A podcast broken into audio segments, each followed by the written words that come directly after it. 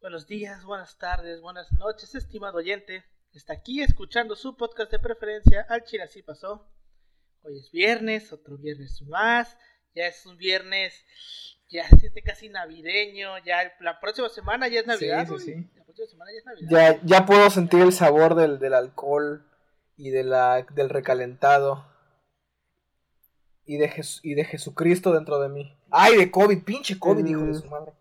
Claro, y del Ya, COVID. ya es época de, de engordar y comer como cerdo. Sí, de Ya me puse ejercicio, güey. Yo Ya, dije, ya, voy ya a ir contra el la sistema.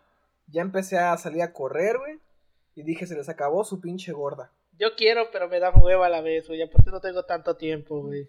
Igual a mí, güey. Tengo ganas de llorar cada vez que salgo, güey. Pues bueno. Pues bueno, antes de comenzar, quiero eh, un pequeño paréntesis. Quiero dar las gracias a, a Fátima que me regaló esta playera de Bob Esponja, güey. Porque me la dio para mi cumpleaños. Eh, ya estamos en diciembre, mi cumpleaños fue en octubre. Me lo mandó por Correos de México y apenas llegó el miércoles. Pero llegó. güey. Correos de México. Oh, Excelente sabes, servicio, México. excelente servicio. Pensé que ibas a decir, quiero, quiero, quiero, quiero darle gracias a la vida porque perdió el Puma. También, Pensé que ibas a también, decir algo así. también, también. Pues bueno, como toda la semana estoy aquí con mis colegas y compañeros de licenciatura, con Ángel. ¿Cómo estás, Ángel? ¿Qué onda, Yoshi? ¿Qué onda, Alberto? ¿Cómo están todos en este día de diciembre, días de frío?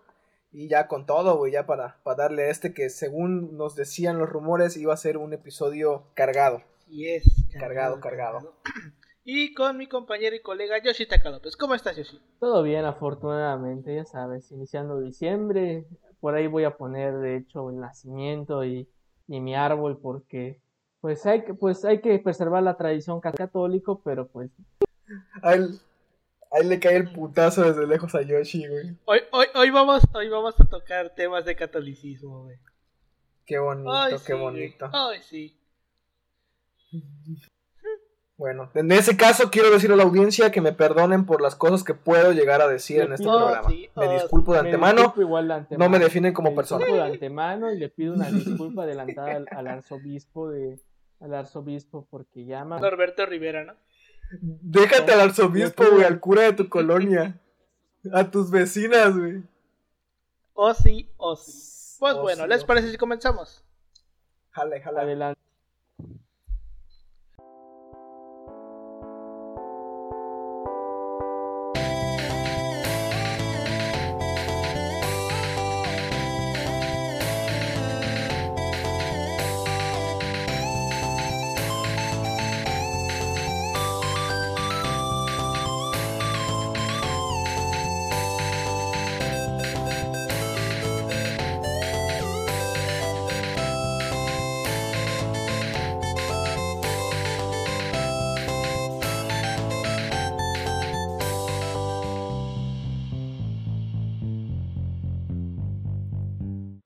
Bienvenidos a Al Chile Así Pasó, un podcast de historia mexicana y a veces mundial, donde su servidor, Alberto González, le va a contar a Ángel Paulino Chan y a Yoshitaka López una historia chusca, bizarra, increíble o surreal acerca de algún personaje, proceso o hecho acontecido en la historia. La Revolución Mexicana fue un conflicto tremendamente importante en la historia de México. Y aunque algunos digan que en realidad fue la mayor desgracia que le pudo pasar al país, la realidad es que la, Revolución Mexicana forjó en buena parte el futuro del mismo. De esta misma revolución, un hombre llamado Plutarco Elías Calles tuvo la idea de democratizar el poder, dejar atrás la época de caudillos, planes y batallas sangrientas para pasar a democracia y elecciones. Fue así que en 1929 se fundó el controvertido Partido Nacional Revolucionario o PNR por sus siglas. Desde su fundación pasó por cambios de nombres, obviamente, hasta llegar al actual PRI, Partido Revolucionario Institucional, y por 71 años ininterrumpidos, el partido se mantuvo en el poder de manera ininterrumpida. Porque estoy pendejo y me gusta meter palabras que no están en el guion para luego darme cuenta que sí están en el guion. Pues bueno, estuvo en, este- en el, en el poder, tal vez no de, mane- no de las maneras más limpias, más eh, democráticas, democráticas. Pero ahí andaba. Sin embargo, en el año 2000 se respiraba un ambiente de cambio. Nuevo siglo, nuevo milenio, era el momento perfecto.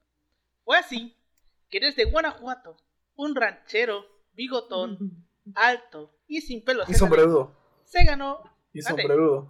y sombrerudo por supuesto, se ganó el apoyo de la gente gracias a su carisma y su actitud, actitud sarcástica ante la oposición y logró lo que nadie en 71 años había logrado, Garza al PRI. sacar al PRI de los pinos.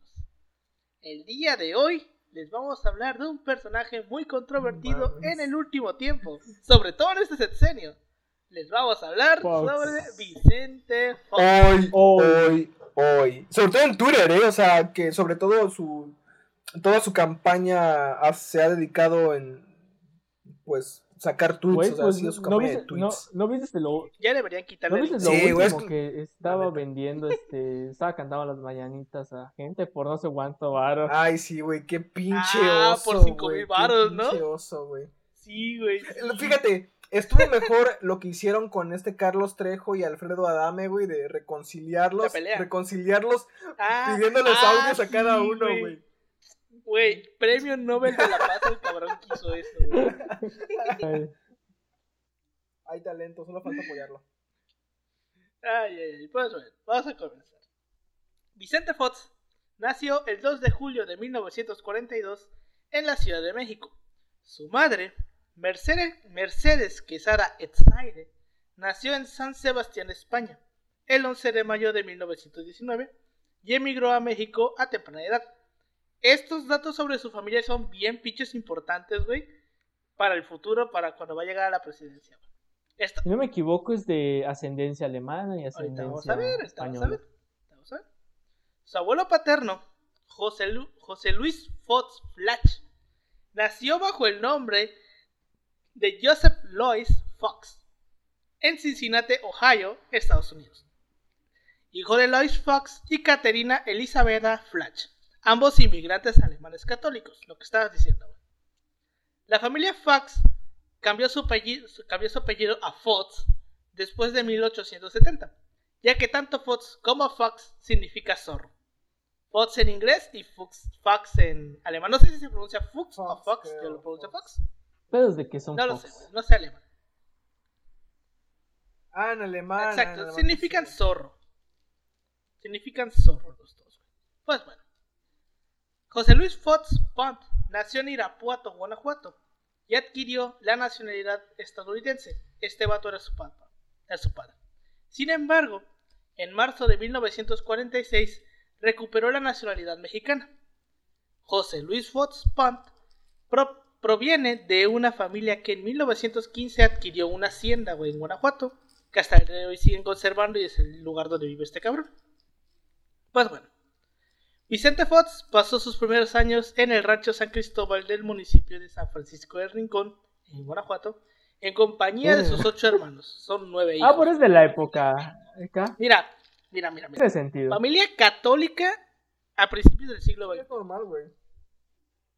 Es normal, güey. Es totalmente normal. Cursó la mayor parte de sus estudios básicos en instituciones católicas, güey. Como el Colegio La Salle o el Instituto Lutz en León. Además de que, esa es una mamada, además de que estudió la licenciatura en Administración de Empresas en la Universidad Iberoamericana de León.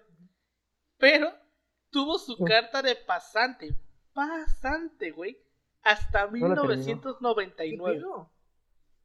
O sea, el güey, haz de cuenta que el güey terminó su carrera o no la terminó. Y así se fue, güey. Estuvo toda su vida hasta que en el 99, no- ni siquiera por el título, nomás fue por la carta de pasante, güey. En el 99. Hermosura O sea, de la política mexicana. Vete a la verga. es que ya sabes, güey. O sea, eso- eh, en la constitución, ahorita vamos a ver un poquito cómo la constitución mide los requisitos para quién puede ser y quién no Ah, puede sí, ser no, presidente. Pero algo de lo que muchos han criti- criticado de la constitución mexicana es que en Ah. ningún momento Es establece que hay, un grado hay que, mínimo hay de- que de considerar. Creo hay que que por, lo, por, el, por el este, momento, ¿no? los- En las que- épocas, o sea, fue se en el empezó 17, o sea, no a- estamos a hablando de una población. del 17 y del 57, Ya pues. es- escuelas, Probablemente. la- las épocas. La época de Vasconcelos, hasta Vasconcelos. Ajá, ajá. es- totalmente sí, es, escolarizada. com- es De hecho, el, gran empuje escolarizador va a ser hasta qué, hasta, ¿cómo se llama este vato? Hasta tiempos de Plutarco Elías Calles que crea. No, a ver, a ver, eh, Tiempos de, de Este Obregón que es que el, crea el la secretario de salud, el secretario de educación más famoso. Ajá, es Vasconcelos. Vasconcelos. Vasconcelos. creo, ¿no? Hasta tiempos de Vasconcelos. En 1929 también se crea la SEP, creo. Más o menos por esas fechas. ¿Qué es este que está ahí? que se creó la SEP. Exacto, fue con. Ajá, y también. cre- No sé si fue en ese tiempo o, o yo estoy pendejo y fue hasta tiempos de López Mateos que se creó la Comisión Nacional Sí, de Libros yo. Gratuitos, güey. Ah, por esas, por esas fechas, güey, más o menos. Pero no fue inmediatamente Tardó después mucho. de la creación de la SEP. Pero bueno. Sí, güey, tardó mucho. Pero bueno. En 1965, chéquense esto, entró a trabajar en la compañía Coca-Cola. Primero como distribuidor local y después como supervisión- supervisor de rutas de camiones repartidores. Y en 1970 llegó a ser director nacional de operaciones. Director nacional de operaciones, güey. En cinco años, güey. O sea, el güey empezó como repartidor de esos que vienen en los camiones, güey, al repartir a las tiendas. Y Güey, terminó no, siendo güey, director nacional. es- Está muy extraño de todas formas, ¿no? ¿no? Que en cinco años. O sea, digo, a lo mejor fue Probablemente. por mérito, no, a lo mejor sí fue por Sí, mérito, pero aún así está muy son extraño. estas cosas güey. que pasan. Sí, lo sé, güey. Sí, cabrón. Pues bueno, en 1971 fue director de Mercadotecnia para solo 11 años asumir la presidencia de la- de la División de América Latina. Mira nomás. O sea que estamos hablando del 76. Fíjate esa. En, en 11 años de ser un repartidor de camiones, pasó a ser el director de toda la empresa en América Güey, no sé, no, sé tú, güey. Este, esto me recuerda los White Mexicans. Sino, Eh, échale ganas, güey, ¿no? pero sin ofender a nadie. Ganas. Porque, Estamos hablando de que el güey tenía por eso, 34 años. clásico ejemplo de echándole ganas todos después. Échale ganas. 34 años tenía y de hecho fue el gerente ejecutivo más joven en la historia Vemos de el la beneficio. Bueno, demos el beneficio de la duda porque pues eran los setentas, ¿no? Estaba todo en expansión, la chingada. 76, ajá, güey. el pleno auge de- del- del liberalismo económico y todo. Bueno, ay, ay, tendríamos que igual ver las cifras de su administración, si fue bueno o fue malo, igual. Tendrá otra cuestión. Bueno, igual su familia en ese ver tiempo era, y si su familia era, era poderosa para aquel tiempo, o sea, también hay que ver eso. O, Sí. o no, claro, ahí está, güey. Güey, viene de familia de, de- de gente que Claro, tenía güey. haciendas, güey. Ah, pues ahí está, sea. Güey, es, güey, es un panista. Es un panista, güey. Pero bueno. Eh, por aquellas fechas decidió cursar el diplomado de alta, de alta gerencia, impartida, impartido por profesores de la Escuela de Negocios en la Universidad de Harvard. Posteriormente, renunció a la compañía refresquera en 1979 para dedicarse a sus negocios, los cuales giraban en torno a la alimentación agropecuaria, la exportación de verduras congeladas y el calzado. Algunos años antes había contraído nupcias con su asistente en Coca-Cola, Lilian de la Concha. Estuvieron casados del 1972 al 91 y adoptaron cuatro hijos, Ana Cristina, Paulina, Vicente y Rodrigo. Pero pues por problemas personales el matrimonio se disolvió en, noven- en el 91. Ok. Ahí está. Esa fue su primera esposa, ya todos sabemos que tiene una segunda, La famosa. La famosísima. La, famosísima. Pero bueno. En 1988, recordemos que este se da el famosísimo fraude de, de de Gortari, la mamada, ¿no? Pues bueno, el que fue por el, o sea, todos sabemos que el principal rival era Cotemo Cárdenas, güey, que era el que según le robó la dirección. Pero pues también recordemos que el PAN también tiene su candidato, Ah. que era Manuel Cloutier. Estaba Cloutier. Eh, ya sé que el güey lo atropellaron, creo que se murió. Se murió en Asesinato, ¿no? No fue asesinato. No, no, no, no, no. No, No, lo le- asesinaron. Ese güey se murió atropellado. creo. Si no me falla la memoria, ese güey se murió atropellado Ah, o en un accidente de accidente. tráfico. Pero me recuerdo que es atropellado. Yo es un accidente de tráfico. Ajá. Pero es como que pues te deja la incertidumbre de que, bueno, ya sabes. este, pues, este güey eh, formó un gabinete, gabinete alternativo. O sea, el güey se sacó del culo un gabinete alternativo donde iba a poner diferentes secretarios, de comillas, en diferentes puestos para hacerle frente al gabinete, gabinete, güey, que era el de Salinas. Pues Vicente Fox fue el secretario del ramo agropecuario en este gabinete. El miércoles 6 de julio del 88, Vicente Fox fue elegido diputado federal por el Distrito 3 de Guanajuato en la 54 legislatura. Como legislador, cuestionó la legitimidad del triunfo de Carlos Salinas de Gortari. Ah, sí, de hecho, creo que están ahí los videos y las fotos de con sus pancartas en el ahorita, Ahorita, creo, ahorita vamos a ver una cosa. Y después de, verla, voy a dar el comentario que, es, que tengo, tengo el recuerdo. El 10 de septiembre del 88, la Cámara de Diputados, elegida en colegio electoral, declaró válidas las elecciones y presidente electo Salinas de Gortari, porque pues sabemos que estas elecciones se impugnaron. Sí. Es todo un tema enorme el cómo se manejaba el sistema electoral en aquellos años, cómo se manejaban sobre todo las, las reclamaciones, porque era una vil mamada cómo estaba hecho exacto. Podría dar para un episodio, pero está medio como que medio pensante porque no está cabrón mantener la interesante una, una, hora de puro puras leyes de electorales, pues, habría que hacer un, unas mini historias y ir abordando la zona tal vez sería puede ser pues sí. Entonces lo declaran electo por el voto de 263 diputados dos de los cuales 260 eran del PRI no pues no. De 263 pues. votos, 260 eran del PRI. Es que, pues, oye, pues esa madre eso es democracia. Eso es una democracia. De hecho, bueno, a ver, tampoco hay que quitarle responsabilidad al PAN, güey. Recordemos que el mismo eh, jefe Diego, o sea, dio una, un speech espantosísimo, o sea, no espantoso por lo mal articulado, porque ese vato es un genio, es un dios de la oratoria.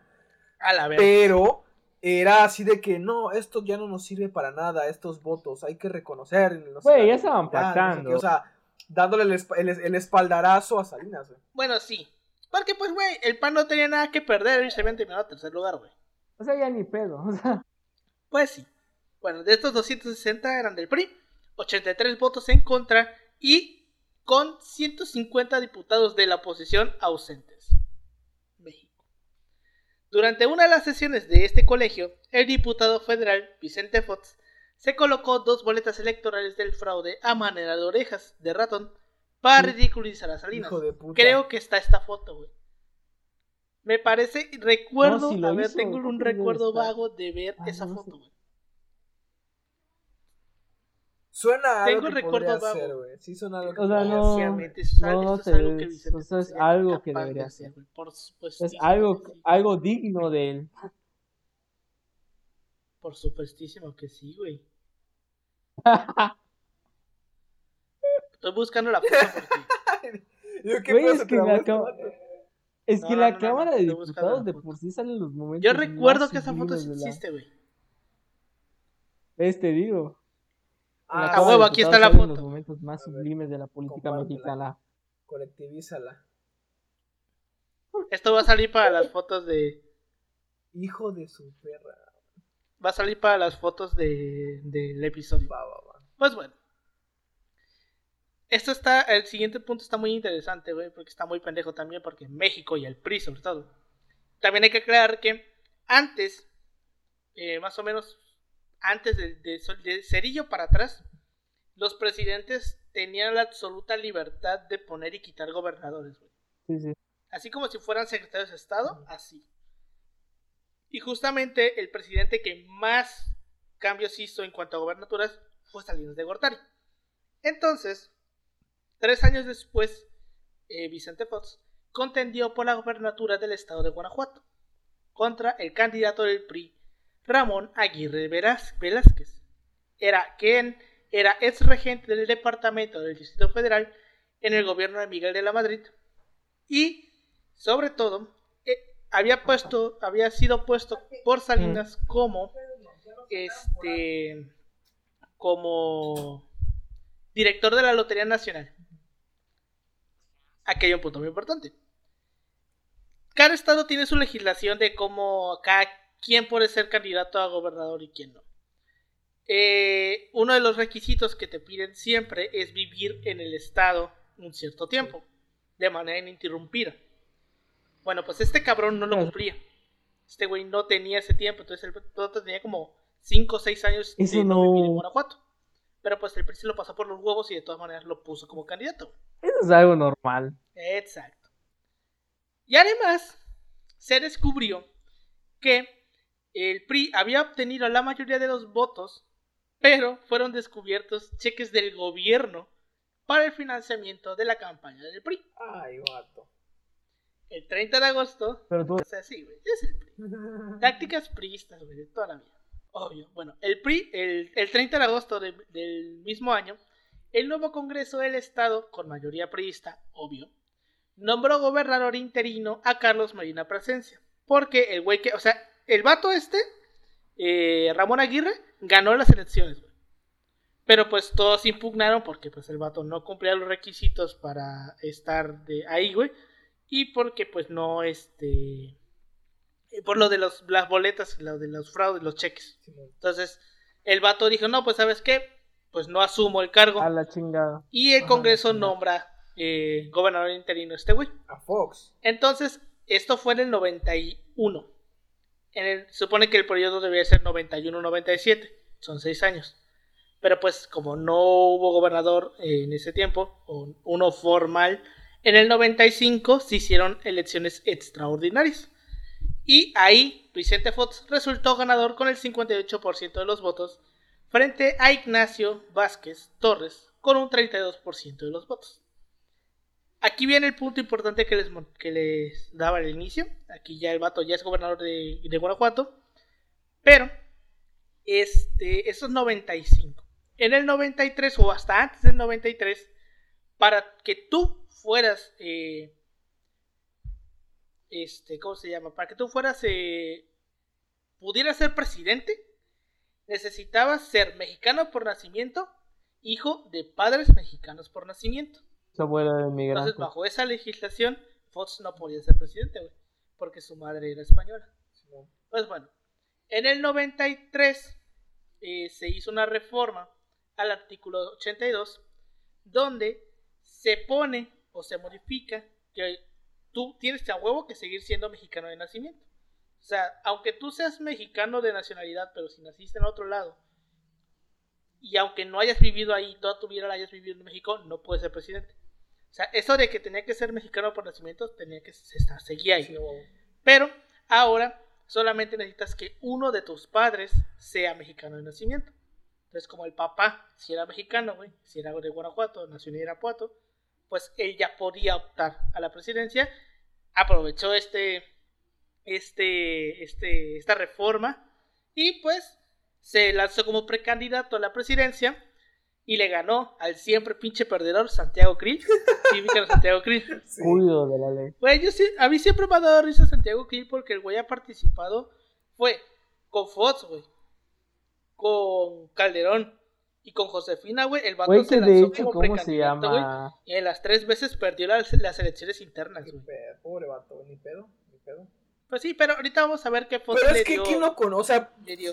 o sea, yo no, no lo ubico ni siquiera de cara, güey. O sea, en algún momento lo reconozco de cara, Pero, pero. güey. de- y de nombre, pero casi no, o sea. Es como que un vato muy olvidable. Siento que es, es un vato Y yo, güey. Pues sí, güey. Sí, güey, yo sinceramente a Santiago, a Santiago Krill sí lo ubico porque siempre me he burlado mucho de él. Güey, y súmale, y súmale que aparte que Fox no compartía ciertos ideales del partido. Güey, creo que en ese tiempo Calderón era el presidente del partido. güey. Calderón fue Pues, presidente causaba- del 95 al 90 y cacho, güey, no recuerdo exactamente. Sí, güey. Ah, pero acuérdate que... Sí, porque Calderón fue presidente con- del PAN eh, cuando estalló el peo del Fobaproa. Y fue que se unieron, se, hizo- se hicieron los dos bandos que hasta el día de hoy siguen existiendo hoy con el peo del Fobaproa y de los rescates a los, a los empresas y todo. Porque este, de por un lado estaba Calderón con el PAN diciendo que sí estaba bien que se le diera dinero a los empresarios porque los empresarios mantenían la economía. Y por el otro lado estaba el PRD, que su presidente era el peje, güey, diciendo que no, que por qué chingados los, que, los ciudadanos tenemos que pagar las deudas de estos pendejos que sí tienen para pagarlas, pero que no los quieren pagar. güey. ¿Y qué pasó el año pasado? Bueno, no fue el año pasado, fue este año, con, cuando estaban diciendo que si iba a rescate a las empresas. Ah, sí fue el año pasado. Que el PG dijo que en él, güey. Güey, de- de- ¿Que no? me acordé de este meme del vato de mm, Dark, güey. Va a volver a pasar. Va a volver Pasar. a pasar. Sí, güey. Sí, güey. O sea, eso es un momento, eso es una de las, de las cosas por las cuales la, la historia nos sirve para entender el presente, güey. Sí, güey, al Chile, al Chile sí, güey. Uno dice, es, es muy Pero romántico neta, sí, La sí historia nos ayuda a no repetir el pasado porque dices, vato, el pasado se, se ha repetido muchas veces y la gente, yo siento que es como que este, este, esta persona que dice, ¿sabes qué, güey? Te, te vas a morir, güey. Yo lo sé porque ya te vi tres veces ¿y en mis sueños no sé qué, güey. Yo soy pitonizo. Y te vas a morir, güey. Y es tristísimo ver que estás haciendo todo lo que estoy viendo, que, que ha pasado en mis, como que en mis sueños o algo así. Y estás caminando hacia tu muerte y no puedo hacer nada para detenerlo, güey. Así muchas veces la Sí, historia. güey, totalmente. O sea, somos. Es, es, la, es la pitoniza a la que nadie le cree, güey. Es el Walter Mercado, así de, de, de la, del, del destino. Ajá. Ah, de hecho, Ay, de hecho, si lo tuve, güey, de hecho, Pau, Pau, si un texto tuvi- si un texto, este, explicar el papel de la historia y por qué nadie lo entiende, güey, sería el de Gabriel García Márquez y su historia de Crónica de una muerte anunciada, güey. El vato le están diciendo, te van a chingar, te van a matar, y el vato es bien pinche necio, y cuando se lo chinga, güey, nada de qué sorprenderse, güey. Ya se le había o encantado. como le. O como la historia de la adivina de Troya, güey, que el- este, hay un dios Polo. griego que le dice, te voy a conceder el don de la adivinación, pero nadie te va a creer, güey. Y esta morra en Troya, güey, y ella presagia la destrucción de Troya, güey, y jamás nadie le cree porque pues esa parte de su maldición. Entonces, así es la historia muchas veces, pero en esta vez parece ser que pues sí se hizo un poquito caso. Además lo tenemos cerca, o sea, no son años. 20, puta. Güey, pero sí ya no son tanto como 100.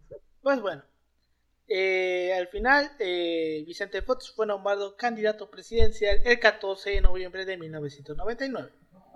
En el año 2000, representando a la Alianza por el Cambio, compuesta por el Partido Acción Nacional y el Partido Verde, que bueno que el pinche Partido Verde ya no existe, y con el apoyo de Porfirio Muñoz Ledo, candidato presidencial del ahora extinto Partido Auténtico de la Revolución Mexicana, logró un, histórico triunfo sobre el Partido Revolucionario Institucional con casi el 42.5% del- por ciento de los votos, lo cual es suficiente en nuestra legislación para declarar un, un ganador, porque recordemos, o sea, sabemos que en otros países hay es lo que la llamada segunda vuelta, Segundas vueltas. que se supone que, ah, como yo recuerdo, es que si tú en una primera vuelta no alcanzaste más de la mitad de los votos, te vas a segunda vuelta, pero la segunda vuelta solamente incluye a los dos primeros, Ah, a los a los que más ¿no? votos tuvieras, güey.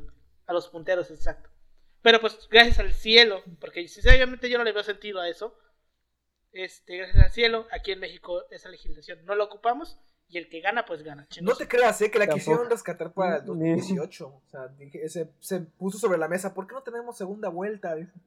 Güey, de todas maneras, de todas, Obrador ganó con vuelta, 53. no hubiéramos ido a segunda vuelta. La vuelta, Obrador ganó. Ajá, Es- ganó por mayoría absoluta, güey. No hubiéramos ido a, te digo, a- a se segunda puso vuelta. mucho Vuelta. sobre la mesa en las mesas de debate. Sí, güey.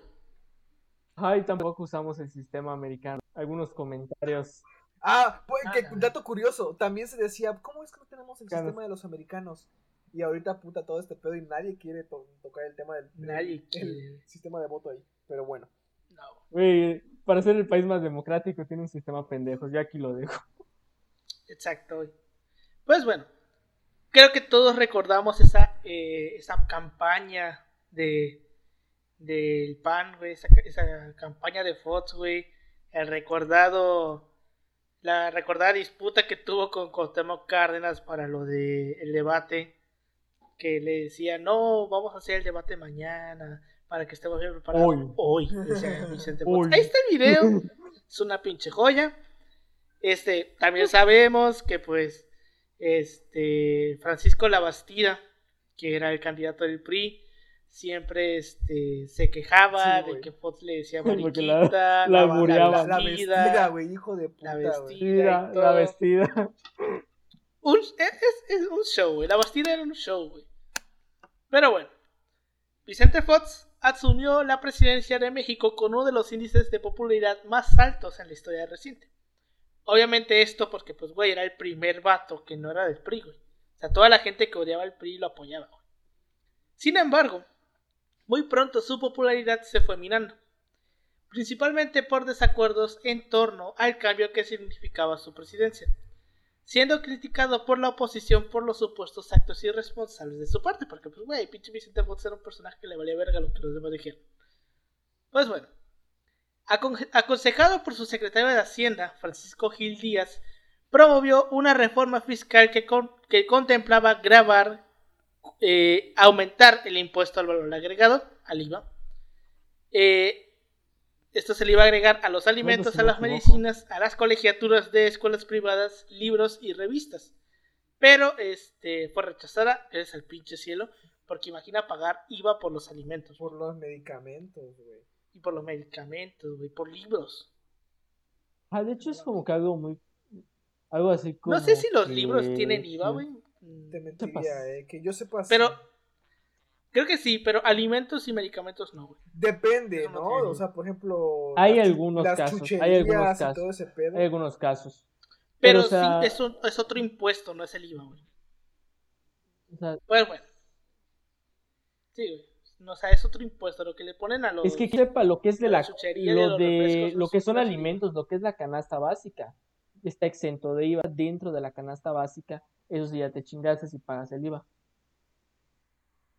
Ajá. Esto tiene La más sentido, güey. Que lo que esté en la, en la canasta básica sea este eso. Pues bueno.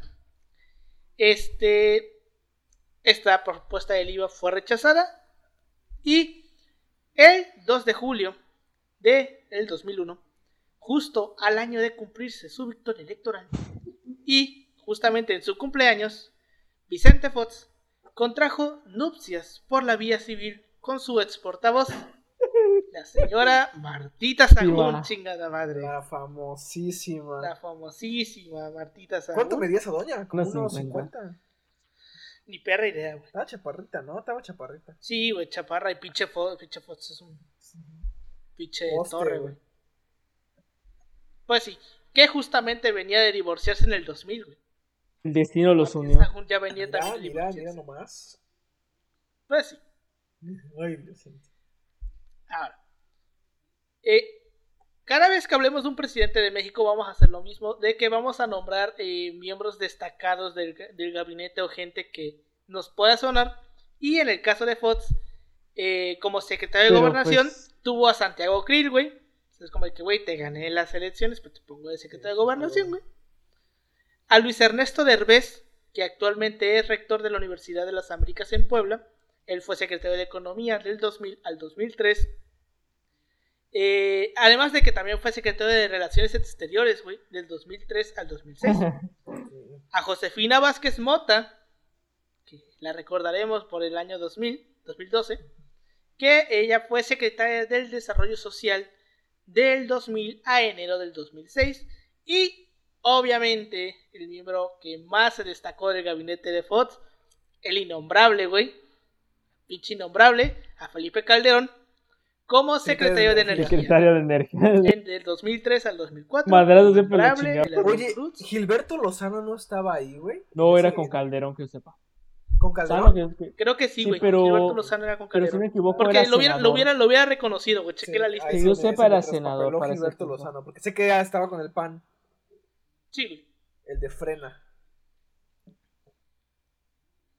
Ah, frena. Pero bueno. Desde el inicio de su mandato, Vicente Fox se había comprometido a mejorar la infraestructura de México, con la construcción de un nuevo aeropuerto en la zona metropolitana de la Ciudad de México, y los gobiernos de Hidalgo y del Estado de México solicitaron la obra. Punto muy importante, recordemos que el pedo del, aeropuerto de Texcoco viene de tiempos de Fox, porque este, después de varios estudios de factibilidad, el 22 de octubre del 2001, se determinó que la obra sería realizada en terrenos del lago de Texcoco. Sabemos qué pasó con ese aeropuerto, pero bueno, esto es solamente la idea. De hecho, este, bueno, ya lo van a rehabilitar como un parque natural.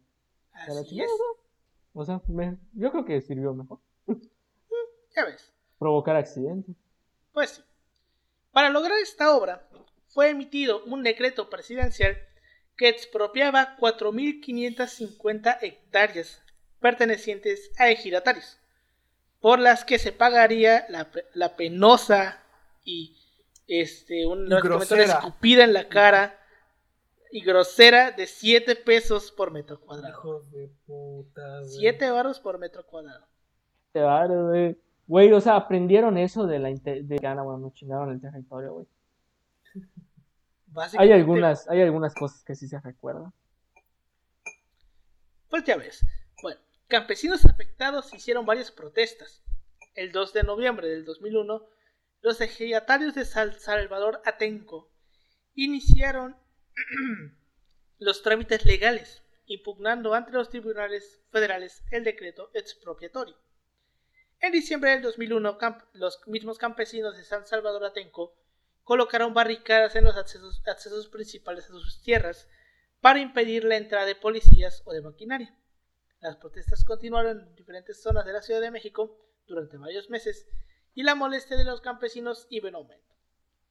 Finalmente, debido a la inconformidad de estos campesinos, el 1 de agosto del 2002, la presidencia de la República decidió cancelar el proyecto de Texcoco y, por consiguiente, del nuevo aeropuerto de la Ciudad de México. Al final sabemos que esta idea se retomó con Peña se empezó, pero se canceló hace recientemente. Empezó muy mal ese proyecto, eh. O sea, todo, todo, todo lo Y tuvo en terminó peor. Terminó, ajá, y terminó peor. Güey, es que. Es que de por sí, eh, ¿cómo se llama? Como que, güey, estás viendo, me estás viendo. Y, Se me hace, se me hace muy que extraño que siendo, sí. o sea, el PAN, Ah. así un partido así súper neoliberal, que esgrime siempre la bandera de la propiedad privada y la chingada, haya procedido así a, ¿cómo se llama? Expropiar terrenos. güey, que si lo. que Güey, que si lo hace alguien de izquierda. Ah, güey, no mames, imagínate, no, no se la acaba, güey. Verga, no. Imagínate no, que- cállate, Que güey. de pronto Obrador dijera, vamos a hacer aquí una, una obra y voy a emitir un decreto expropiando todo esto. No mames, ¿sabes el pedo que se arma? No mames, cállate, güey. A la verga, no. Pues bueno. Una de las cosas que también eh, caracterizó el gobierno de Fox fue la eh, el alejamiento de el alejamiento político con los otros países de América Latina. Uy, sí. Con Porque, Castro, si tenía, con, Castro, si me pedos con, con las relaciones internacionales y pues este el alejamiento de México respecto a América Latina también se ha puesto en evidencia tras diversos en- desencuentros con otros países de la región. Este, frase aquí icónica, come si te va. Aguanta, aguanta. Ah. Coincidentemente, estos gobiernos con los que tuvimos pedos eran de izquierda. ¿Coincidencia? No lo creo. ¿Coincidencia? Eran de izquierda. Elegidos, eran de izquierda, elegidos democráticamente en las urnas, como es el caso del Brasil, con quien se tenía firmado un acuerdo de amistad y cooperación que incluía la dispensa recíproca de ¿qué- visas. ¿quién era el presidente de esa El acuerdo lo rompió, pinche Vicente Fox, güey, lo rompió a la verga, unilateralmente, o sea, lo rompió él, no fue como de que los dos se pusieron de acuerdo, simplemente Vicente Fox dijo chinga a su madre y lo rompió, güey. Este, lo rompió en 2005 y se pasó a exigir visas a ciudadanos de Brasil y de Ecuador. De hecho, en ese tiempo Finalmente- estaba Lula da Silva, Eh, creo. No No, sé, la verdad. Era, era No de sé, izquierda, súper izquierda, güey. O sea, de- era parte de esa famosa marea rosa. Entonces, sí me imagino que haya tenido como que sus pedos derechistas. No, creo que, creo que sí era Lula. Bueno. Creo que sí era Lula. Sinceramente no sé, güey, no sé quién era el presidente de Brasil. Sí ubico a Lula da Silva, pero de la que estaba antes, la vieja esta que estaba antes, ¿cómo se llama? Martina Dussel. Ah, sí, pero no te la debo. Sí, no o sé. Rosina Dussel, sí. Era, antes de, antes de Bolsonaro. Ah, bueno, De esa para atrás ya no vi con nadie.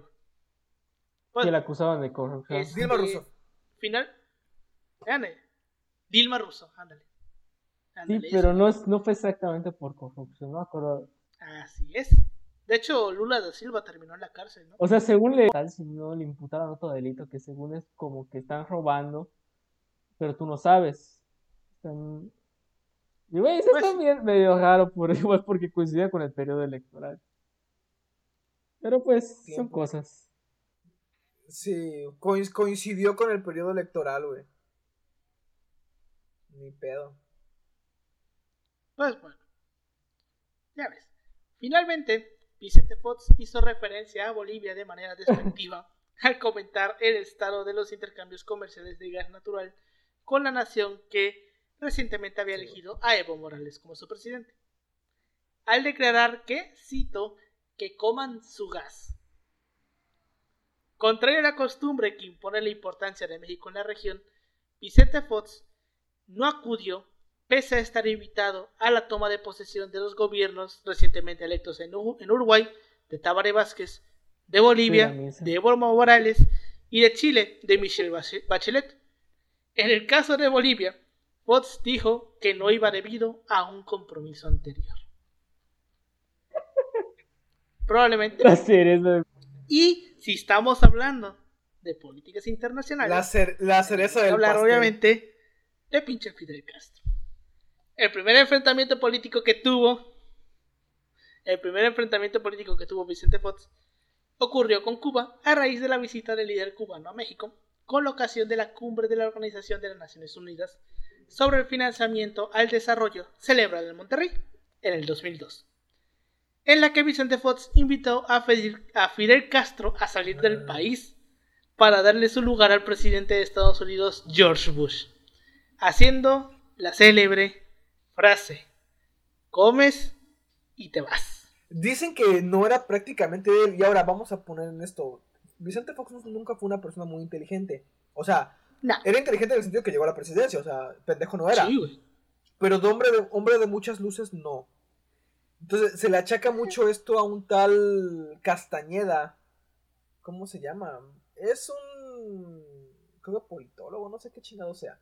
Pero se le atribuye muy. Es que era en, este tiempo era como que secretario de Relaciones Exteriores, tenía un papel en Relaciones Exteriores, este, este personaje de apellido Castañeda. Y es el que se le imputa más este tipo de influencia en Fox. Ese dato te lo debo, sinceramente. ¿Quién sabe? El, el que es hecho es que, güey, o sea, el vato fue, por así decirlo. Obviamente, güey.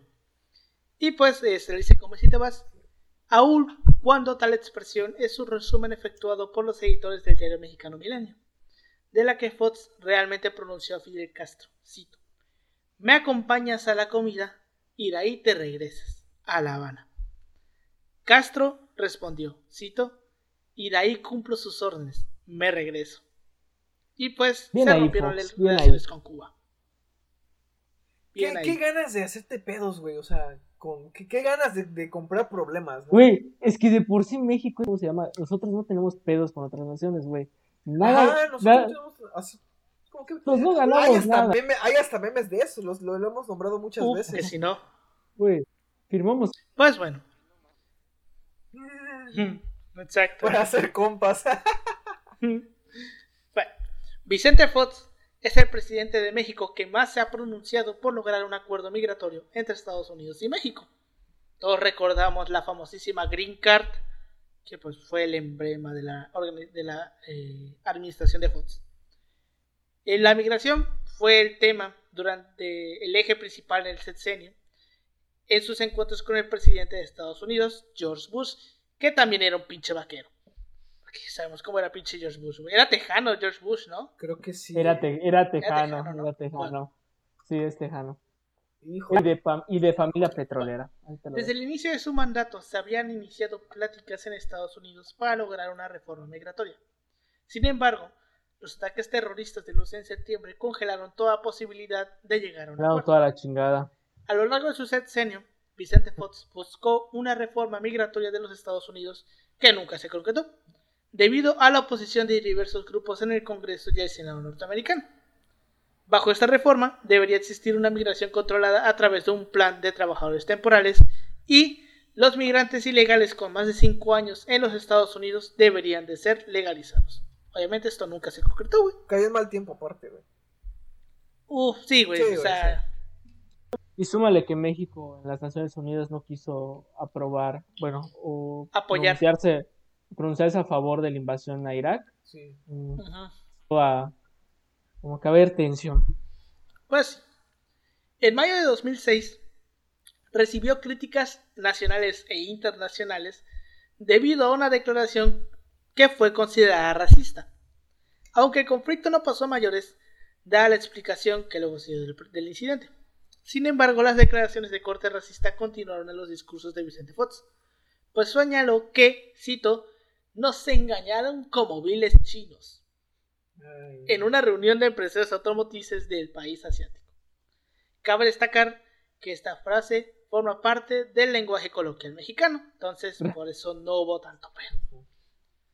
Pero es como de que te tío, que no, no una persona de muchas luces, güey. O sea, decir, oye, estoy en otro lugar. Estoy en un lugar más Ajá. formal, tengo que usar otro. Pues Nosotros sí. donde está, es como nosotros cuando estamos en un coloquio ahí formal con los doctores. Exacto. No usamos este lenguaje, ocupamos uno más, más técnico. Exacto. Bueno, otra de las cosas que fueron emblema de la administración de Fox fue la biblioteca José Vasconcelos, etiquetada como la por la prensa como, cito, la mega biblioteca. Es considerada la mayor inversión en, la- en infraestructura en la administración de Fox. ¿Dónde la hicieron? Ahorita vamos a ver. Por cierto. La biblioteca tiene una superficie aproximada de 38 mil metros cuadrados y tuvo un, costo inicial previsto de, 90 y- de 954 millones de pesos, que es aproximadamente unos 98 millones de dólares.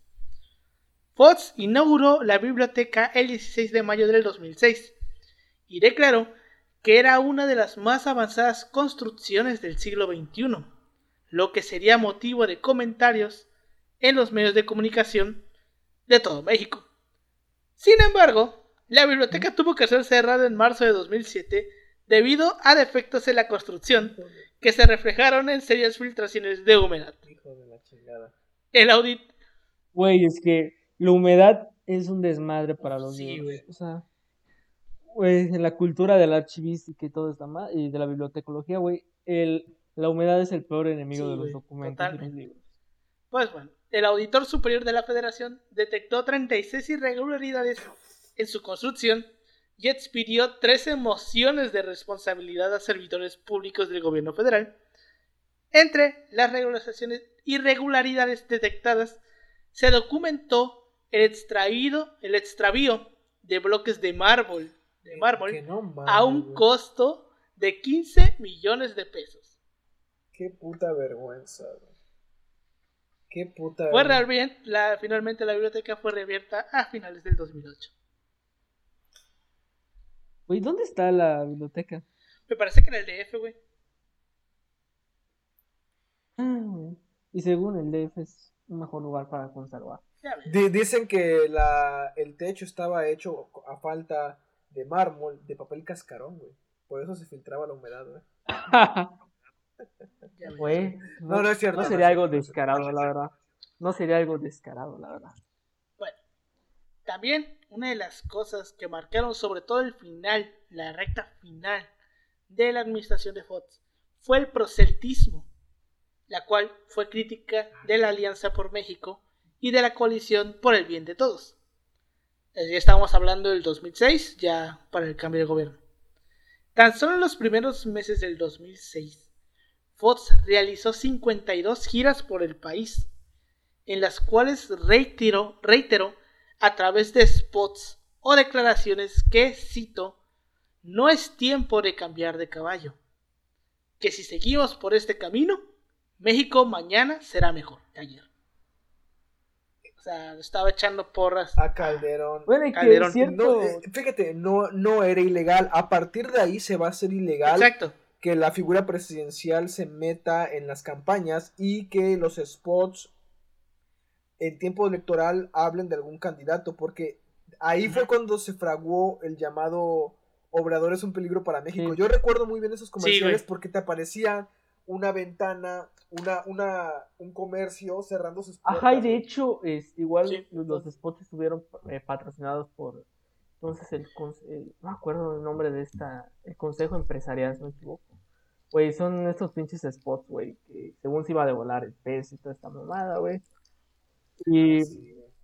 De hecho, Calderón, güey, este, aceptó públicamente después, güey, que él aceptó que se hicieran esa campaña, güey, esa campaña en contra de Obrador. Pues sí, pues, él porque según ganar. él, güey, no, porque según él decía que no tenía nada de malo que un partido considerara un peligro a su contrincante, güey. Y sí, si de malo. verlo, o sea, no, no, no, ¿Y no, cómo no, se no, llama? Y otra cosa que es que De hecho, mira, si yo tuviera que elegir unas elecciones donde se tiraron más mierda, 2006. Esa, Pero güey, la del 2006. porque Y mierda, y mierda en, en el sentido literal de la palabra, porque puta, madre, fue güey. un Es cagadero, güey. fueron un una cagadero, batalla, güey. Ajá. Una batalla de todos contra todos, güey. Y ahorita lo vamos a ver, güey.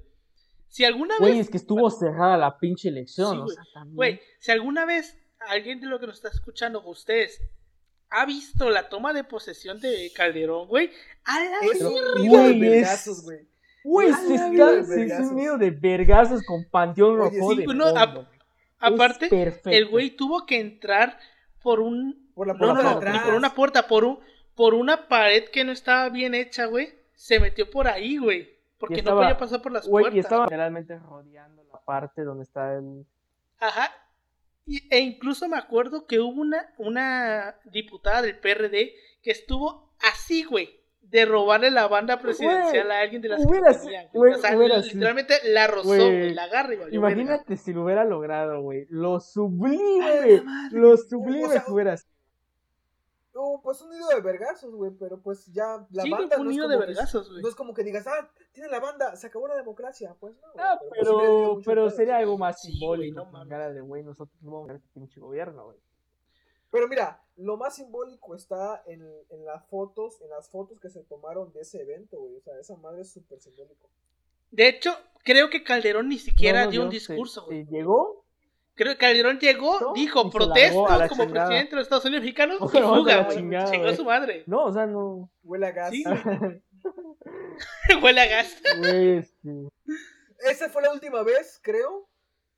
Hasta AMLO, me parece, que un presidente tomó, tomó posición. O sea, él no tomó posición ya ahí, formalmente como se venía haciendo, y este no Peña llegó, tampoco pero, lo o hizo. sea, no, No, Peña Ah, no, sí, sí, sí, sí, sí, sí. que, Sí, perdón, Peña perdón, perdón. lo hizo. Lo que no fue, fueron los, las, eh, ¿cómo se llama esto? ajá, Del informe seccional. Informe anual. creo, Ajá, ¿no? Informe anual. El informe de gobierno. Informe Ahorita de vamos a gobierno. llegar a ajá, eso. ya no tenía que ir al Congreso. Solo llegaba a Sí. solo mandaban Ajá, pues, el documento Pues- al Congreso. Datos de la Cámara de Diputados revelan que entre enero y abril del 2006, la erogación del gobierno federal en, en comunicación, o sea, el gasto del gobierno federal, se incrementó en 137%.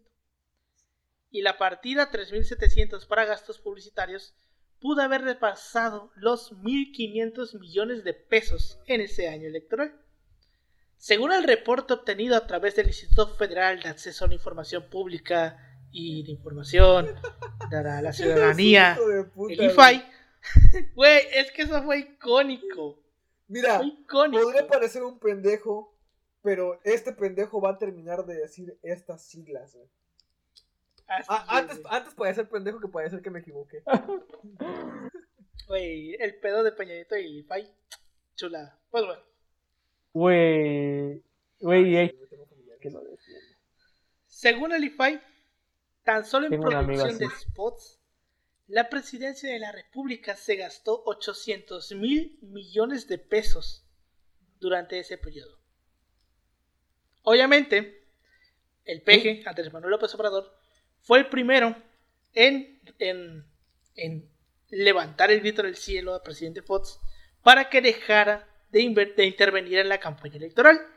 Y De hecho, lo intentó desaforar. ah, es que también es el pedo del desafuero es otro pedo totalmente aparte. Se podría hacer un episodio de eso, güey. Pero pues eh, estaría muy cagado hacerlo en estos tiempos de incertidumbre porque nos van a funar. Entonces, Lo Ah, pues, haremos es lo que después. pasó, güey, o sea, Hasta que, uy, hasta, hasta crees que nos van a funar, güey. Es algo- bueno, sí es algo que pasó, pero bueno. Este, en esta, cuando Obrador le dice que deje de intervenir en la campaña, exclama la famosísima frase de cállate chachalaca. Es en este, en este contexto que sale esta frase. De hecho, si no me Finalmente- equivoco, esa frase, ¿cómo se llama? Lo ocupan, de hecho, en las campañas de miedo, güey, que era un autoritario y todo, güey. La toman como así. Sí, güey, ya ves. Pues bueno, finalmente el 2 de julio del 2006 se dieron lugar las elecciones presidenciales, donde había cinco candidatos. Pero solamente nos importan tres, porque por los otros dos nadie votó. Es que literal, güey, nadie votó por esos dos candidatos. Uno era de Nueva Alianza y el otro era, era otra, una señora, De Nueva que, no Alianza. de que, Nueva que ni Alianza. siquiera ni siquiera su partido ya existe. Con eso te digo todo. Pues bueno.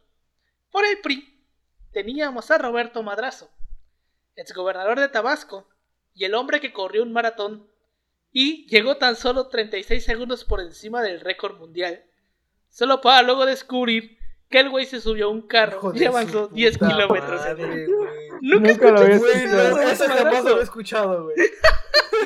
Sí, güey, el, el pedo del maratón de Berlín, güey, o sea, el vato iba corriendo y en el kilómetro 25 el güey se subió a un carro, güey, y avanzó hasta el kilómetro pa- 35. parece una serie, güey. Parece una serie de comedia, güey.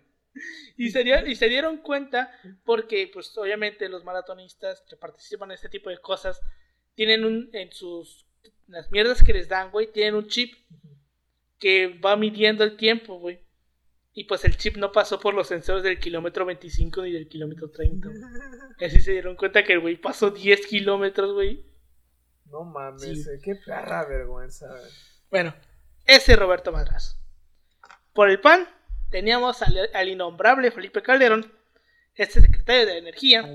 Y por el PRD teníamos al otro innombrable, al PG, que era ex jefe de gobierno del DF. Obviamente, todos sabemos qué pasó en esa elección. Todo, prácticamente, casi todo el tiempo de encuestas estuvieron. Había así de, cinco, de 10 encuestas, 5 daban como cal- Muy cerrada. ganadora muy Calderón cerrada. y 5 daban como ganadora al PG. O sea, era una elección que se sabía que iba a estar cerrada. Pero lo que pasó fue Cuenta. otro pedo totalmente. Todos sabemos que eh, cuando termina la elección y empiezan a contar los votos, va al, al llegar al 70%, Calderón, eh, Calderón, López Obrador va ganando. Va ganando con el 36.8 y por debajo va, Cal- va Calderón con el 34.6. Y justamente en el 70%, cuando llevan el 70% de todas las casillas, de manera así, sin de verdad ni temerla, güey, Calderón empezó a bajar, güey, a subir, y López Obrador empezó a bajar, güey. Pero es que está cabrón, porque, este, así como Obrador caía, güey, este pendejo subía. Entonces era muy simétrico. Y si ustedes ven las gráficas de esa elección, güey, se ve como en el mismo punto se van haciendo así, güey. O sea, es que es muy descarado. Es, un- es una Y dan- es justamente- una danza hermosa de la corrupción, esa gra- esas Sí, gráficas. güey. Pues sí. Sí, Estuvo, estuvo cabrón y de hecho un estudio posterior a la elección indicó que la correlación entre las gráficas de López Obrador y la de Calderón a partir del 70% de las casillas era del 99.98. Es decir, que a partir del 70% de las casillas computadas, cada voto a favor de Calderón significaba un voto en contra de López Obrador. No mames. Esto obviamente se puede analizar mediante una gráfica espejo Sí. y en ella se puede apreciar que las gráficas tienden una hacia otra de manera casi idéntica, güey. Y que hacia al 92% se vuelven idénticas. O sea, eran iguales. Lo cual, en un universo tan grande de votos, güey, es totalmente improbable y prácticamente imposible, güey, que eso pueda pasar. Pero esto no es el universo de lo probable, esto es México y aquí todo, todo puede suceder. Güey, por eso podemos decir que la elección del 2006 es un fraude. Que de, de, de hecho en el futuro, que me dé tiempo y ya se calme esta, esta- este ambiente político y Calderón se muera, y ya lo haré en un estudio. Ya haré.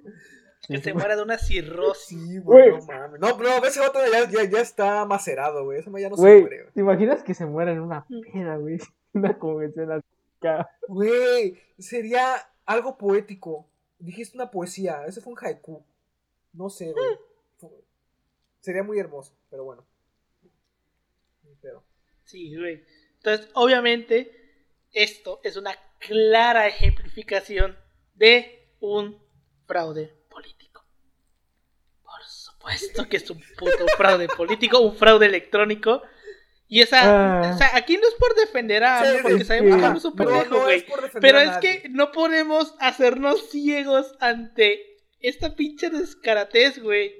De que, o sea, ¿cómo es pinche posible que hayan sido idénticas las perras gráficas, güey? O sea, ¿cómo? ¿Cómo? Es A imposible. lo mejor pensaron que la tecnología no iba a dar para más, güey. O sea, 2006, pues tampoco está tan metido en internet y todo ese pedo. De hecho, mucha gente seria, mucha gente seria, o sea, seria en cuanto a profesionales de la información, la chingada, siguen sosteniendo que no hubo fraude, güey. O sea, chingate esa. No, güey, o sea, es que no puede haber posible, no puede ser posible que no haya habido fraude. güey. Mira, Pero, o sea, pues, bueno. también tenemos que ver otras cosas. No querían abrir las casillas, güey. Güey, sí. eh, ajá, el- Ah, sí, y de ahí salió el icónico lema, O sea, güey, voto es por con cara voto, de, güey, casilla por que casilla. sea, Y esto tiene una historia muy chida porque ustedes pueden buscar en internet el momento en el que en el programa de Adal Ramones otro rollo, alguien empieza a gritar voto por voto, casilla por casilla y se empieza a hacer eco en todo el set, güey, al punto de que Adal Ramones hace corte y aparece en otro set, güey, ya sin, sin gente, o creo que en una terraza. Así, güey.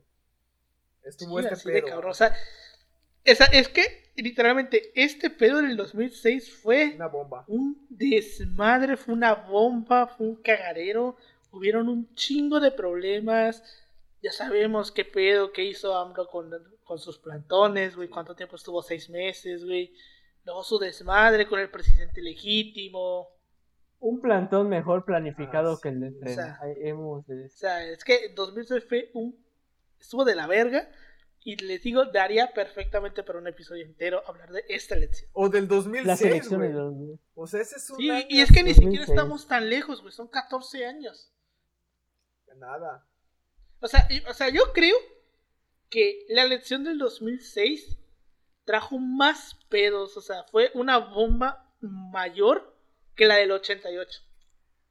Puede ser, ¿eh? Ajá. De hecho, fue mayor. Yo diría que es O mayor. sea, por las consecuencias sociales y políticas que tuvo, güey. Fue la guerra La del del 88. narco, güey. Fue mayor a la del Ay, 88. bueno, sí, güey. No dejo cosas buenas que diga. Ahí la dejo. Exacto. Pues bueno. Obviamente, ante todo este panorama de crisis política, a falta de tres meses para que acabara el mandato de Vicente Fox, pues se le informó que no había ninguna garantía para que llegara a la tribuna legislativa y rindiera su último informe de gobierno.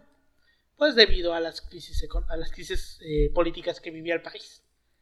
A unas cuadras antes de llegar al Palacio Legislativo de San Lázaro, los partidos ya fijaban sus posiciones en la apertura de sesiones de la 60 supongo que es así, la 60 legislatura, y los legisladores del PRD ya lo esperaban, ya lo esperaban en bloque en la entrada de la Cámara de Diputados y por prácticamente la tribuna estaba tomada. Ya sabemos qué pedo. Los legisladores de la izquierda ocupan la mesa directiva del Congreso e impidieron al presidente Vicente Fox leer su último informe de gobierno. Entonces, según la Constitución, eh, él no está obligado a, a narrarlo, a decirlo, güey. Simplemente con que lo entregue. Y pues, el güey, lo, el güey lo entregó. Entonces no hubo último informe. No hubo último informe. El güey lo entregó, como dice la Constitución. Chingó a su madre. Y vámonos a la chingada. Así es, güey. O sea, Le total. valió más. Bueno, pues tampoco se iba a quedar, güey. Imagínate. Para que te estén No, hombre, le lanzan Sí, una güey, piedra. no mames. Pues bueno, el primero de diciembre del 2006, Vicente Fox le entregó la presidencia de la República a Felipe Calderón en medio de una crisis política debido al resultado tan cerrado de las elecciones del 2006, del 2 de julio. Que de hecho este pinche este párrafo me lo salté, estoy pendejo. Este, me salté un párrafo, güey, pequeño, pero me lo salté. que era justamente los resultados de la elección. Que Felipe Calderón fue electo con 15.284 votos, que era un 35.9 de los votos. Y AMLO sacó 14.756.350 que era el 35.2. O sea, la diferencia fueron como 250 mil votos. Muy poquito. Ya cuando ya esté... Estamos hablando de que estamos hablando de que es punto punto 7% la diferencia. O sea, estuvo muy cabrón ese pedo. Este Calderón, Calderón Fox le entrega la presidencia a Calderón y pues se va del ojo público, se maneja por un en perfiles bajos, así. Hasta que en 2012, días después, eh, a días antes de las elecciones del 1 de julio del 2012, el expresidente Vicente Fox hace llamados para votar por Enrique Peña Nieto, candidato de la coalición Compromiso por México del PRI y el Partido Verde, en vez de apoyar a Josefina Vázquez Mota, que era la candidata de su partido. Sí, sí me acuerdo de ese pedo, güey, que lo... creo, que Bueno, días eh, después, en junio del 2012, Vicente Fox ofreció una conferencia de prensa para aclarar lo que dijo de apoyar a Peñanito. Dijo que en el PAN han estado gastando mucho por la candidatura de Josefina Vázquez Mota y más por el gobierno de Felipe Calderón, que dijo que, cito, hay un sinnúmero de violaciones de los derechos humanos. Y, obviamente, no perdió oportunidad de comparar a Andrés Manuel López Obrador, candidato de las izquierdas, con el presidente de Venezuela, Hugo Chávez. Y opinó que el movimiento Yo Soy 132 opinó que eh, son creaciones de las izquierdas y de los medios, especialmente de López Obrador. Y terminó la conferencia de prensa diciendo, este arroz ya se cocinó. Fue un momento sublime, güey. Lo, lo quitaron del partido, lo sacaron del partido, ¿no? Vamos a llegar a eso. Vamos a llegar a eso. Las reacciones en el PAN, eh, no sé si van a esperar, incluyeron que el presidente nacional del partido, Gustavo Madero, le dijo a Fox que deje de manipular el ánimo electoral y el panismo. Días después, Gustavo Madero confirmó no expulsarlo del partido, pero después de las elecciones someterían a Fox a un juicio político. El FAN fijó posición a través de su vocero Javier Lozano Alarcón, arremetiendo contra Fox llamándolo, cito, cínico, cobarde, miserable, convenenciero y porro de Enrique Peña Nieto. En julio del 2013, Fox declaró ante los medios que ha sido el mejor presidente de México por encima de Benito Juárez. Mira nomás. De quien, de quien insinuó había sido un traidor a la patria por la firma del fallido Tratado Macleino Campo. Aguanta. Vamos a llegar a un punto importante. En respuestas a sus declaraciones, el cabildo de la capital de la capital de Oaxaca. ¿Con quién se metió, güey?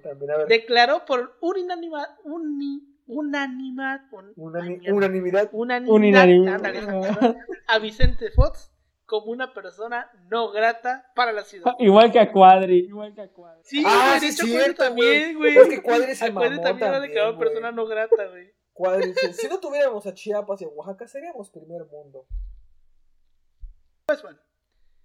Justo lo que está diciendo Paulino, en el 2012 el PAN inició un proceso de expulsión de Vicente Fox del partido debido a su apoyo público a varios candidatos del PRI y especialmente de Enrique Peña. Según el PAN, el proceso de expulsión se concretó a comienzos del 2013, ya que Fox no acudió a refrendar su militancia en el partido, lo cual era una obligación para todos los militantes del partido con menos años de antigüedad lo que a efectos prácticos significó la baja del mismo. O sea, como tal, no lo expulsaron, Ajá, pero ni él tampoco renunció, sino que como nunca fue a... Los detalles de la ley. A, renovar, a renovar. A renovar su militancia, pues... La chingada. Ya dejó de ser parte del partido. A la verga. Ajá, exacto, a la verga. Pues bueno, tras concluir su mandato presidencial, Vicente Fox se ha convertido en uno de los principales impulsores de la legalización de las drogas en México. Porque pues sabemos que Vicente Fox es un empresario del cannabis, güey. O sea, el güey tiene sus negocios ahí con la marihuana. Y obviamente lo que más apoya que se eh, legalice. De hecho, ya. Ya va, ya va para allá, ya va para allá. En agosto del 2010, Fox sugirió legalizar la producción, distribución y venta de drogas como parte de una estrategia para golpear la estructura económica de los cárteles. Tiene sentido. Ajá, tiene cierto sentido, ¿no? En abril de 2012, Fox hizo un llamado a los mandatarios de América Latina para legalizar las drogas. En el marco, ya ves, güey, en el marco de la Cumbre de las Américas en Cartagena, Colombia, Fox emitió un desplegado en un diario de circulación nacional, donde instó a los presidentes latinoamericanos a la legalización y cito, separar el tema de salud al de la violencia y la criminalidad. En julio del 2013, Fox organizó el Simposium Estados Unidos-México sobre legalización y uso médico de cannabis, un foro de tres días en el Centro Fox, en Guanajuato, para discutir la legalización de la marihuana en México. Al término del simposio, Fox anunció que el Centro Fox se dedicará a investigar los usos medicinales de la, marihuana. Sabemos que el vato estaba pinches empeñado en legalizar esa mierda.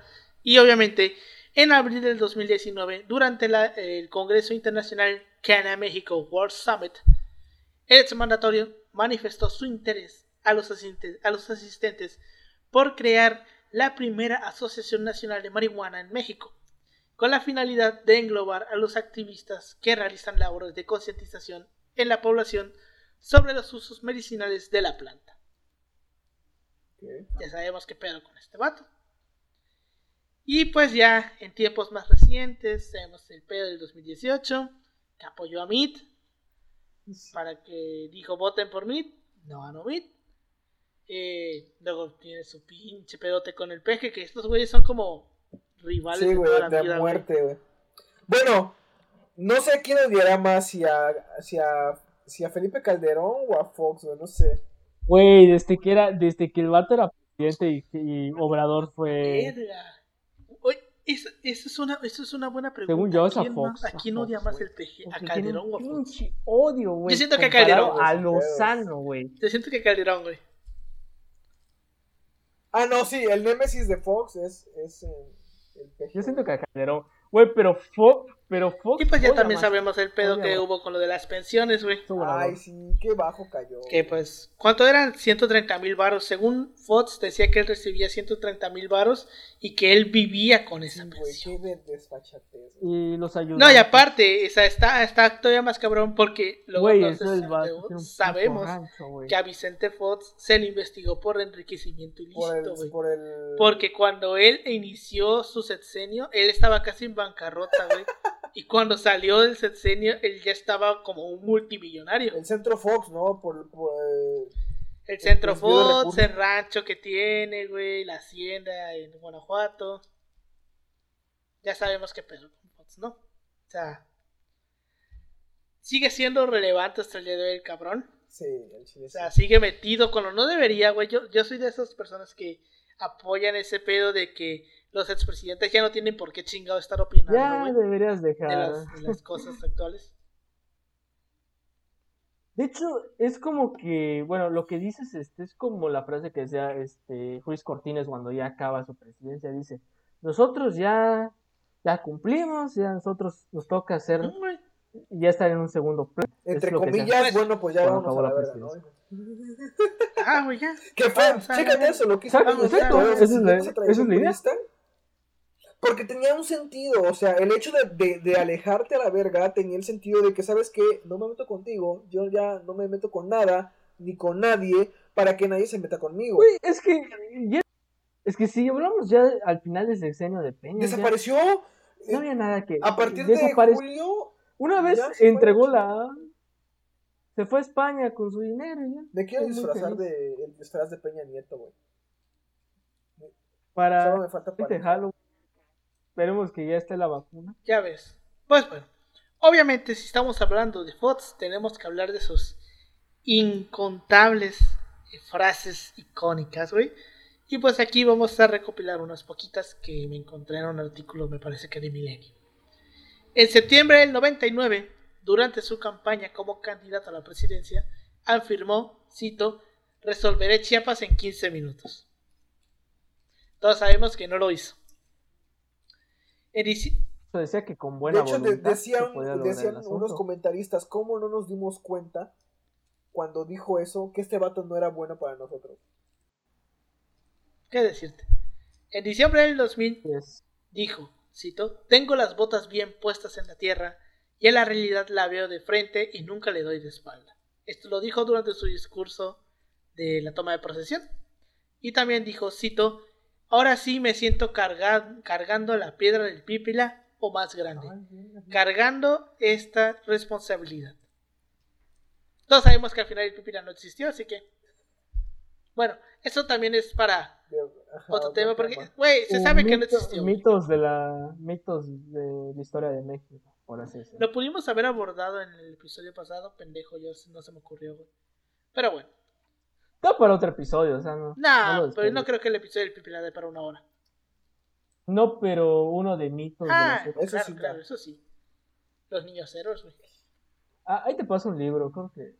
Ah, yo también tengo mis libros. güey. Ah, están presumiendo, perras. Ah, Pues bueno, Estás presumiendo que tienes dinero para a un historia, a un historiador de la UAD que se vive del PDF. pues bueno. En marzo del 2000, cito, Pemex es igual a la Virgen de Guadalupe.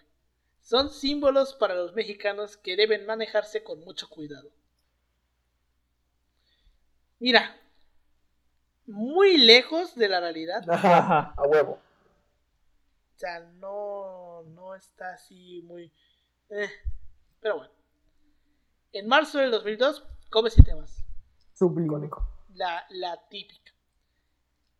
En, en, en enero del 2003, cuando sí, cuando pasó el pedo este de Azteca con el Canal 40, que Azteca tomó las instalaciones del Canal 40 y empezó a transmitir sus, sus programaciones, los del Canal 40 fueron con Fox para que lo resolviera el conflicto y Fox les dijo, y yo por qué.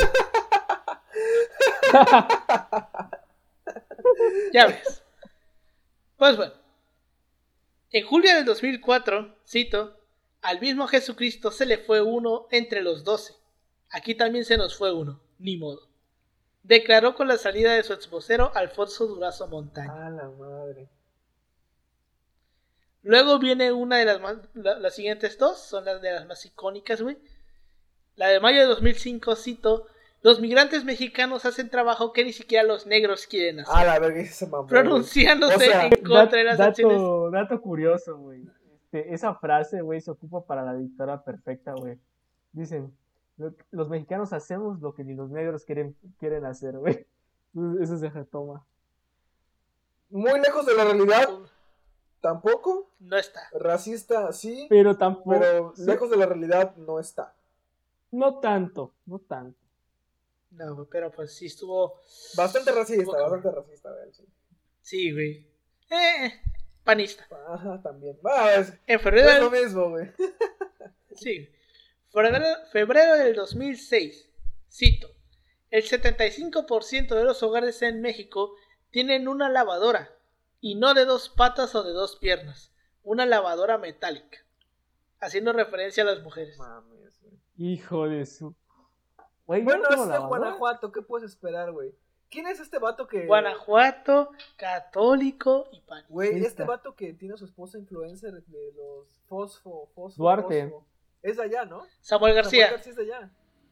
Samuel García es de Nuevo León, güey. Ah, es ese vato. Pero tienen a alguien igual ellos. Pero algo de lo que yo había pens- yo que pensaba que Samuel García era panista, no es de, no es panista. Ciudadano, ¿no? Es de movimiento, Es de Movimiento Ciudadano. güey. Güey, Pero, es, la pues, güey, es, es la misma mamada. Toda la característica panista, güey. toda. Güey, el movimiento ciudadano se ha convertido en el nuevo, en el nuevo PAN. Sí, porque los panistas se están yendo, güey.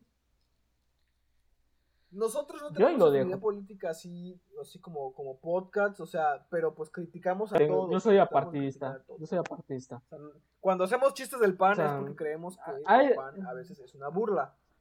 Para hacer eso. Así como hacemos este llamado a que critiquen a sus gobernantes, critiquen a sus representantes. Es algo muy importante. Este, Paulino y yo somos y nuestra senadora Maribel Villegas es una mamada, güey, no sabemos cómo está ahí en el puesto. Solo votamos por ella, votaron por ella porque no tenía edad, solo porque Obrador iba a ser presidente. Así lo dejo. Pues, Mira, así te lo digo, he preferido que los senadores panistas hubieran ganado. Así te lo digo. Como osas. Sí te lo digo, güey. Híjole, está digo. grabado esto, ¿eh?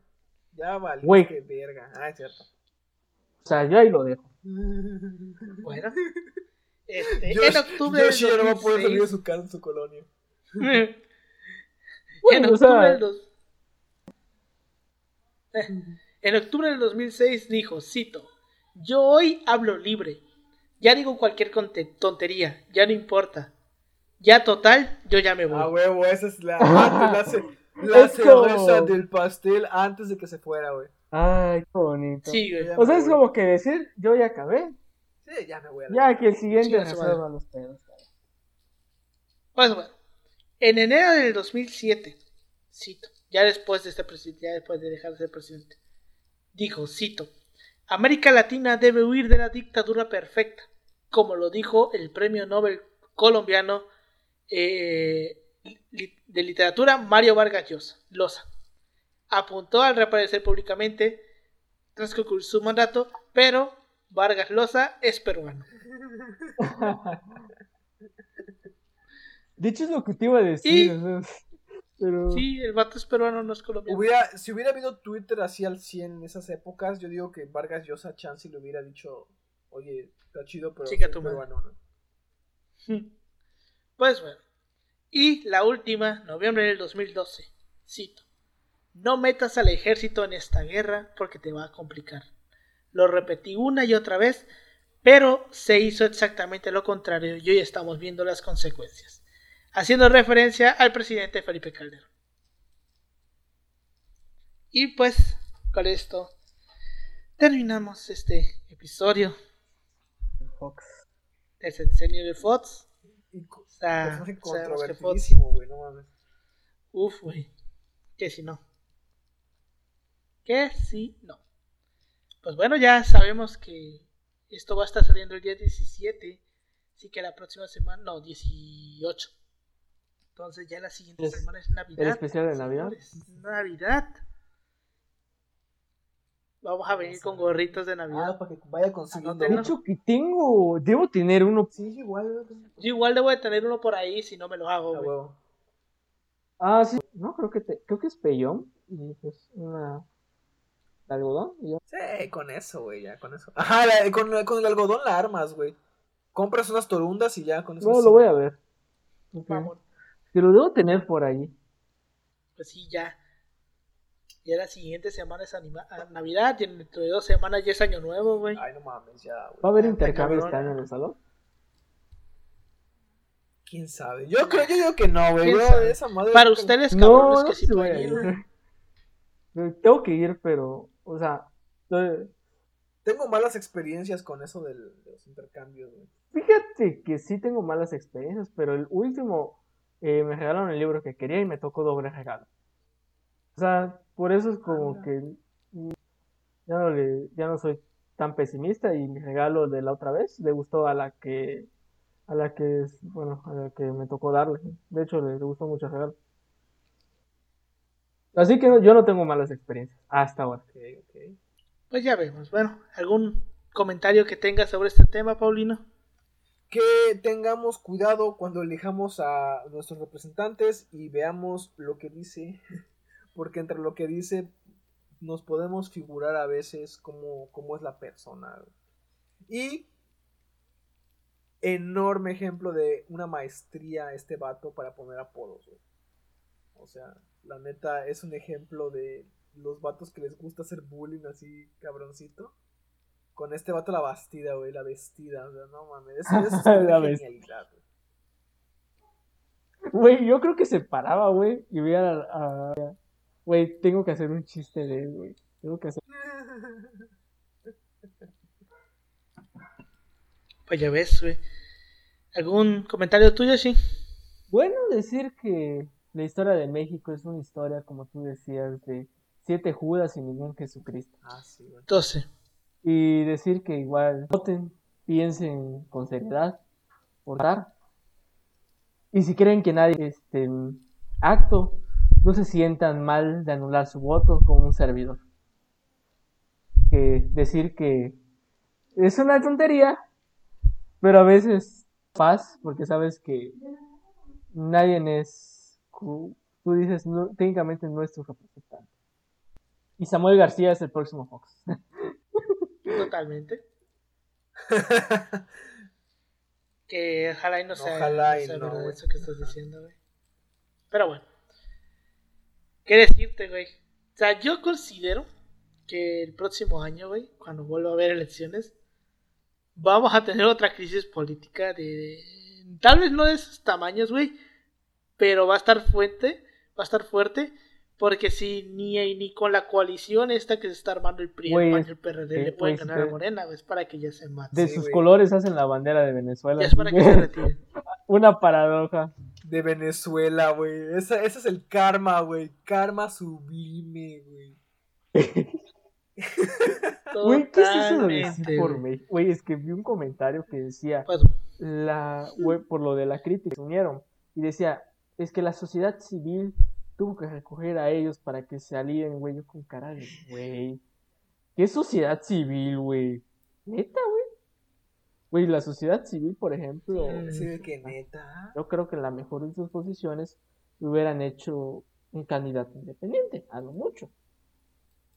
Es que ahorita no hay personaje, güey. ¿A quién pones de, de candidato del PAN? Mira, si te soy sincero, yo en el 2018 pensaba que el, ca- el candidato o era este vato, el de Puebla, el que se murió. Ah, Este, bueno. ¿Cómo se llamaba? Moreno Valle. Este, Moreno. Sí, de hecho, sí quería ser presidencial. Era Moreno no. Valle. ¿Quién más era el otro que Anaya. pensaba? No, Anaya. yo- fíjate que yo a Anaya no, le, no lo veía, Marco, güey. Era otro ni pendejo. yo, ni yo lo conocí. Marco, Marco Cortés. No. Un güey que se apellida Ah, Cordero. Usted. Ah, ¿Cómo? Ernesto Alfonso Cordero. Cordero. Ernesto Algo ándale, Cordero. ese vato. Ernesto Cordero. Esos son los dos vatos. O a Margarita, güey. Fíjate que Margarita me jaló, Margarita, sí la, sí la veía. Yo sí la veía. Yo igual, yo la veía como pan, güey. que- Y ah, este. Yo, de hecho, eh, güey, sin pedo alguno, este, de todos los precandidatos que yo creía que, que iban a ser los presidenciales, güey, al final nadie salió, güey, más que el peje, porque el peje ya estaba cantado. O sea, ese ya sabía. Pero yo- yo-. Yo por el PRI, güey, veía muchísimo más pinche, más pinche probable que A pusiera Chong, Osorio Chong, igual. Osorio Chong, güey. Yo, yo me iba por Osorio Chong, güey. Y si no era Osorio Chong, era el güey de. Chiapas. Ajá. Los Pero ese vato es de verde, ¿no? Es del PRI. El de Chiapas, este No, Velasco. no, no, Velasco. Velasco. ah, güey. Es- no, es del Velasco verde. es el verde. No, pero Osorio Chong. Ah, sí, no, sí, pero sí, Osorio Chong. Osorio Chong es mucho. Según.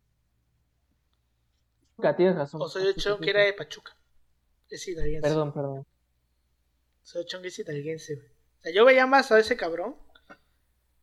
O ya muy yéndonos a un extremo muy cabrón, a Beltrones, güey. Oye, Es que, por ejemplo, Ah, de- lo, decían, por ejemplo, en el caso de Meade y de, y de Osorio, decían, Osorio tiene más, tiene más huevos que así se lo dijeron, porque ya al final de la campaña, Meade ya se empezó a comportar más como un priista ya de campaña, porque al principio es muy manso, y ya al final de la campaña ya lo ves atacando. También ya hay que comprender que Obrador ya tenía puta, ya estaba taja. Güey, básicamente las campañas del 2018 se basaron a ver quién le. a, a tirarle la mayor mierda posible a Obrador, a ver todo si lo- lograba claro, le dieron más puntos, puntos. Bueno, sí le bajaron algunos, pero. Pero pues al final es 53%. Obvio. La, la escena que se va a quedar para la posteridad va a ser en esa, en, en esa, en los debates. Güey, a mí la del bronco, güey, la de... Ah, la verga, vamos a- sí, a- güey. a mocha- o a no, mocharles la mano. Ay, Las sí, manos. la de la mano, güey. Güey, creo que es, va a ser histórico el hecho de que los memes jugaron un papel fundamental. Bueno, no fundamental, pero un papel así muy representativo en, las, en, la- en los debates, güey. O sea, literalmente, Sí, terminando el debate ya había memes, güey. No sé Sí, güey. No, cada frase o sea, del debate No, déjate de eso, déjate de eso, güey. Ya estaban saliendo los memes, güey. Porque me acuerdo que el primer debate, güey, estaba literalmente, estaba con, mis- eh, estaba con mi teléfono en el WhatsApp y nos estábamos cagando de risa en el grupo, güey. Y en el mismo grupo empezaron a llegar los memes del debate. O sea, es un arma. Güey, el primer debate de los tres, el primer debate fue el mejor en cuanto a memes. Exacto. No lo veo. El primer debate fue el de la mano mochada, El güey. El de. ¿Cuál más? Había otro del El Bronco, güey. de. El de. Ya bésense, me parece. No, ese es de. Creo que ese ese es el ¿Quién primer el debate también, güey. o sea, Ah, no, el del segundo es Desen un abrazo. No, en el del No, creo que fue el abrazo fue el segundo. Que yo sepa. Fue en Baja California. no me acuerdo. Igual, en el primero, el primero fue el de el del número, güey, que ves que el Bronco tenía su número ahí.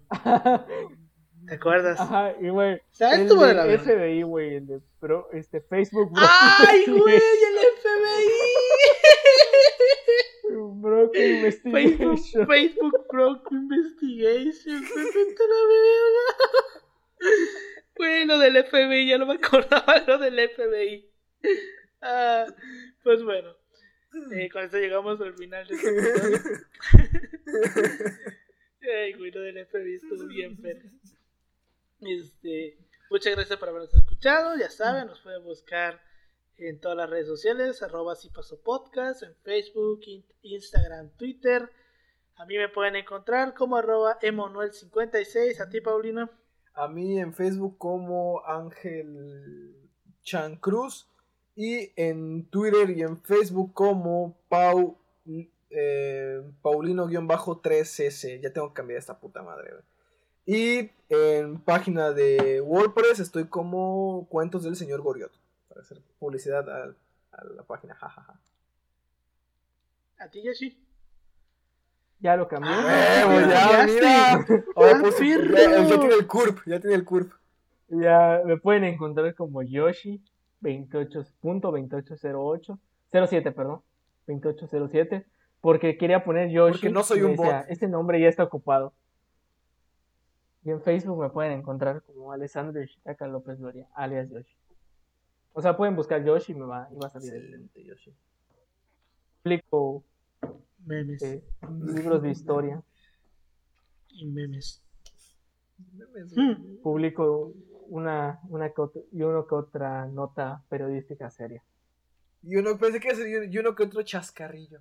Fíjate que de hecho ya publico menos, güey, para evitar que, güey, al rato me estén... Han comentado tu publicación y me estén mentando madre. Ya es como que... Hmm. Yo, yo descubrí algo magnífico y que es, cata- es catártico, güey. En cualquier, comen- en cualquier publicación donde hay un comentario pendejo, ya lo único que pongo es, bueno, a lo que veniste. Chinga tu madre. Este... Esa yo madre, les güey, pongo- es catártico. Yo les pongo este... idea, güey. No yo te le- pones a pelear, güey. Es, ¿quién soy yo para denegarte este derecho? No sé, yo- porque acabas de hacer este comentario. Yo les pongo Chinga cómo madre. se llama... Yo les pongo esta, la de... Esto es un meme. Este, ríete o vete al diablo. Me gusta más.